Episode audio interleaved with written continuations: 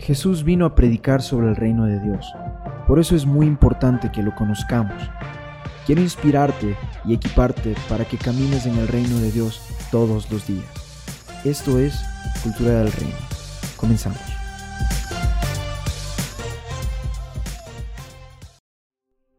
¿Qué significa amar?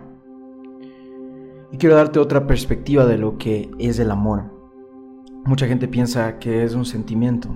Me encanta 1 Corintios capítulo 13, porque va a describir qué es el amor. Y dice, el amor es sufrido, el amor es benigno, el amor no tiene envidia, el amor no es jactancioso, no se envanece.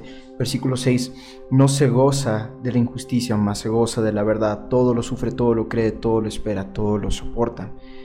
Y va a decir múltiples cosas sobre el amor. Este es, este es un amor que cuando tú te fijas en lo que se está hablando, lo que está hablando aquí el apóstol, dices, wow, o sea, esto no es algo normal para un hombre, pero me impacta esta última parte, el versículo 13 del capítulo 13, dice, y ahora permanecen la fe, la esperanza y el amor.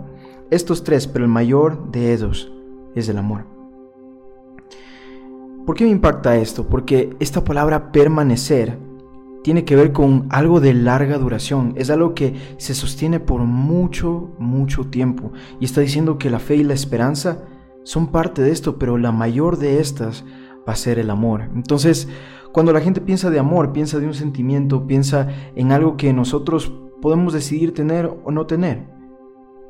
Pero este amor que está mencionando aquí es el amor ágape. Es un amor de sacrificio. Es un amor que la otra persona tal vez no se lo merece es un amor lleno de compasión. Es un amor que se entrega sin esperar nada a cambio. La palabra dice de que nosotros nos mostraremos amor el uno al otro y por esto conocerán el resto de personas que somos sus discípulos. También va a decir el Señor Jesús que nos amemos los unos a los otros como Él nos amó. Esta palabra que utiliza es el ágape. También va a decir que no existe mayor amor que este, que entregar la vida de uno por su amigo. El amor ágape es un amor de sacrificio. Es que tú demuestres a alguien amor, tú sirvas a alguien mostrando amor, sin esperar ni siquiera un gracias, dándoselo porque tú deseas lo mejor para esa persona. Tienes un profundo sentimiento que te deba accionar por esta persona. Entonces, si existe este amor, y es un amor de origen divino, porque la palabra también va a decir de que Dios es amor. Dice Dios es agapaos. Si es que esto tiene origen divino, ¿cómo nosotros lo recibimos? Nosotros lo recibimos en su presencia. Cada vez que nosotros aprendemos más de su carácter, nosotros caminamos más hacia ese ágape. Cada vez que nosotros oramos, nosotros recibimos ese ágape. Y cuando recibimos, ahora vamos a desbordar de eso y lo vamos a entregar al resto de personas.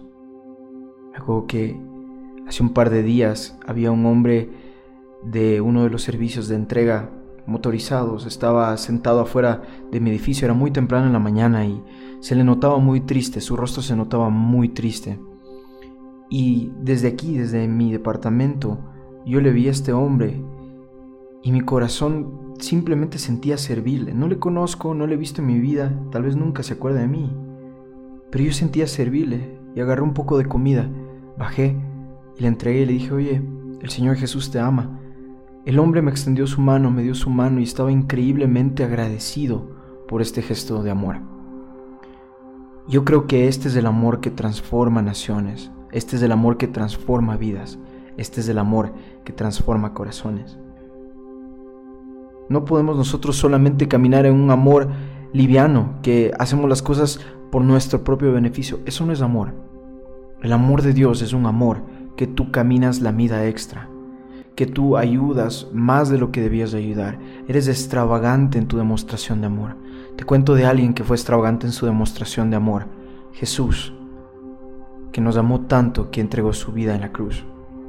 Yo quiero que tú tengas esto en tu corazón y te voy a poner un par de retos. Número uno, piensa en alguien a quien le puedes demostrar este amor sacrificial, este amor inmerecido para la otra persona, este amor que no espera nada a cambio, este amor lleno de compasión.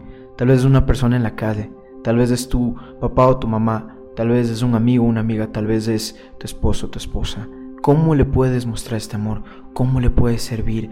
¿Cómo le puedes mostrar que sientes profundamente por esta persona? Número dos, pasa tiempo con Dios, que vas a ser más llenado de este amor. Ágape. Que Dios te bendiga. Espero que esto haya sido de edificación para tu vida.